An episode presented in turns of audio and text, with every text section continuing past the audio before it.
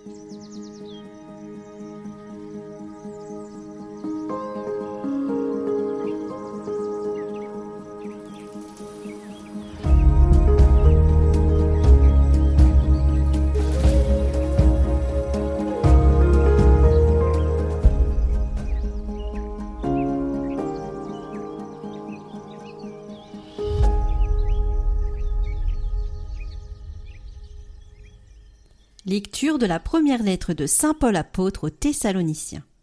Frères, nous ne voulons pas vous laisser dans l'ignorance au sujet de ceux qui se sont endormis dans la mort. Il ne faut pas que vous soyez abattus, comme les autres qui n'ont pas d'espérance. Jésus, nous le croyons, est mort et ressuscité. De même, nous le croyons aussi. Ceux qui se sont endormis, Dieu, par Jésus, les emmènera avec lui. Car, sur la parole du Seigneur, nous vous déclarons ceci. Nous les vivants, nous qui sommes encore là, par la venue du Seigneur, nous ne devancerons pas ceux qui se sont endormis. Au signal donné par la voix de l'archange et par la trompette divine, le Seigneur lui-même descendra du ciel. Et ceux qui sont morts dans le Christ ressusciteront d'abord. Ensuite, nous les vivants, nous qui sommes encore là, nous serons emportés sur les nuées du ciel, en même temps qu'eux, à la rencontre du Seigneur. Ainsi, nous serons pour toujours avec le Seigneur. Réconfortez-vous donc les uns les autres avec ce que je viens de dire.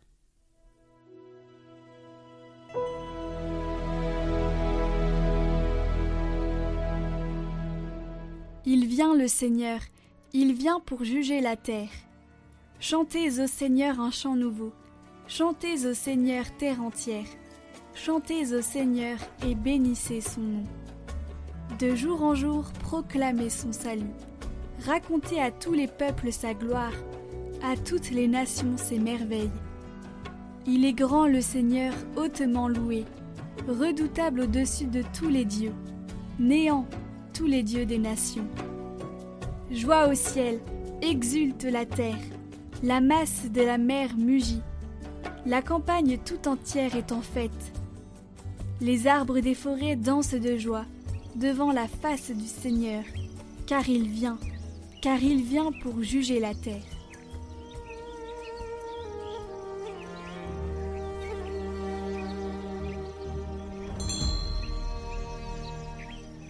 Évangile de Jésus-Christ selon Saint Luc. En ce temps-là, Jésus vint à Nazareth où il avait été élevé. Selon son habitude, il entra dans la synagogue le jour du sabbat et il se leva pour faire la lecture. On lui remit le livre du prophète Isaïe. Il ouvrit le livre et trouva le passage où il est écrit L'Esprit du Seigneur est sur moi, parce que le Seigneur m'a consacré par l'onction. Il m'a envoyé porter la bonne nouvelle aux pauvres, annoncer aux captifs leur libération, et aux aveugles qu'ils retrouveront la vue, remettre en liberté les opprimés, annoncer une année favorable accordée par le Seigneur. Jésus referma le livre, le rendit au servant et s'assit. Tous, dans la synagogue, avaient les yeux fixés sur lui. Alors il se mit à leur dire Aujourd'hui s'accomplit ce passage de l'Écriture que vous venez d'entendre. Tous lui rendaient témoignage et s'étonnaient des paroles de grâce qui sortaient de sa bouche. Il se disait N'est-ce pas là le fils de Joseph? Mais il leur dit Sûrement vous allez me citer le dicton Médecin, guéris-toi toi-même, et me dire Nous avons appris tout ce qui s'est passé à Capharnaüm. Fais donc de même ici dans ton lieu d'origine. Puis il ajouta Amen, je vous le dis, aucun prophète ne trouve un accueil favorable dans son pays. En vérité, je vous le dis, au temps du prophète Élie, lorsque pendant trois ans et demi le ciel retint la pluie, et qu'une grande famine se produisit sur toute la terre, il y avait beaucoup de veuves en Israël. Pourtant, Élie ne fut envoyé vers aucune d'entre elles, mais bien dans la ville de Sarepta, au pays de Sidon, chez une veuve étrangère. Au temps du prophète Élisée, il y avait beaucoup de lépreux en Israël, et aucun d'eux n'a été purifié, mais bien Naaman, le Syrien. À ces mots dans la synagogue, tous devinrent furieux. Ils se levèrent, poussèrent Jésus hors de la ville, et le menèrent jusqu'à un escarpement de la colline où leur ville est construite, pour le précipiter en bas. Mais lui, passant au milieu d'eux, allait son chemin.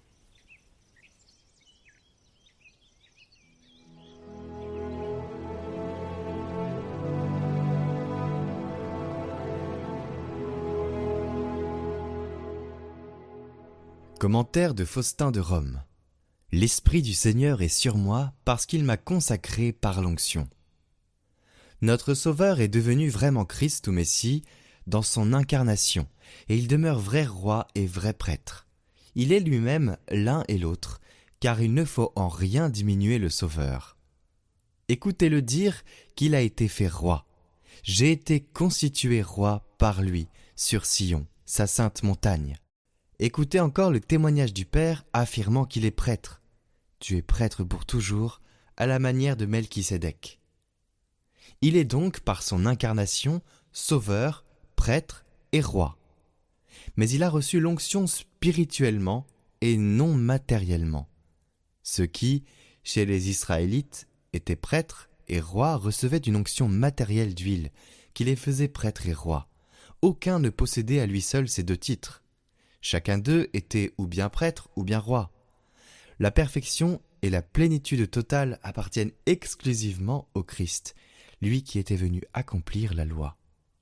Bien que chacun d'eux n'ait pas eu les deux titres, cependant parce qu'ils avaient reçu matériellement l'onction d'huile royale au sacerdotal, on les appelait Messie ou Christ, c'est-à-dire oint tandis que le Sauveur, qui est vraiment le Christ, a été consacré par l'onction du Saint-Esprit pour que s'accomplisse ce qui a été écrit de lui.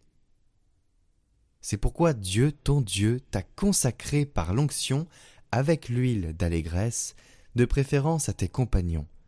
Il est au-dessus des compagnons qui portent ce nom de Christ, à cause de l'onction, parce qu'il a été consacré avec l'huile de joie, qui ne désigne pas autre chose que l'Esprit Saint.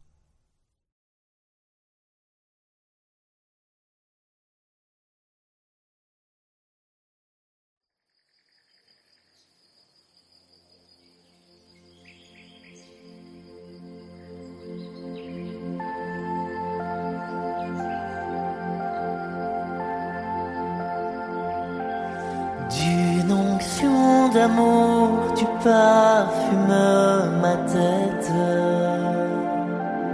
D'une onction de joie, du roi des rois, déversée sur moi.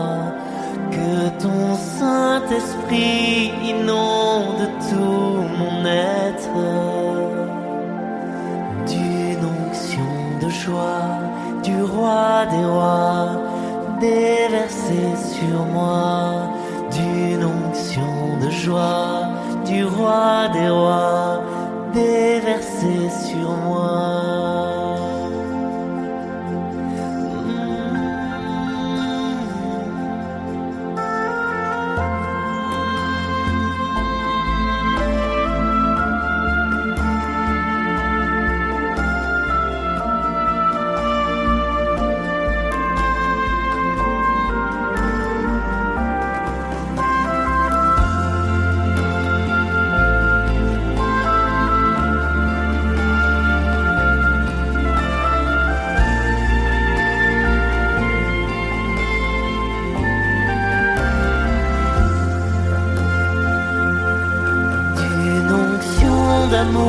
Tu parfumes ma tête.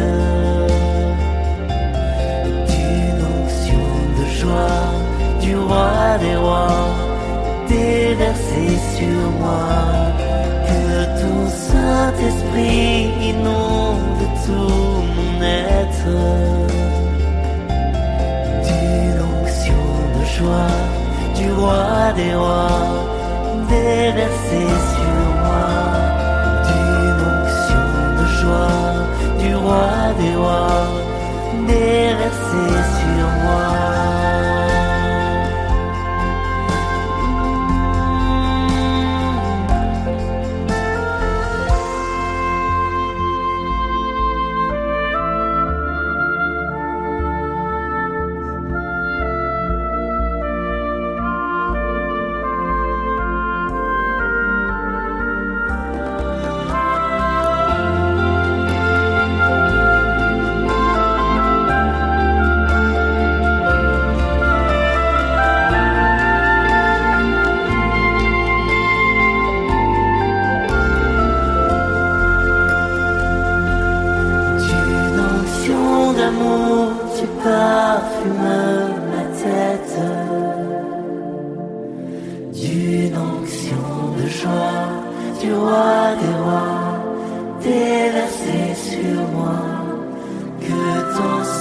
Saint-Esprit inonde tout mon être d'une onction de joie du roi des rois déversée sur moi d'une onction de joie du roi des rois déversée sur moi.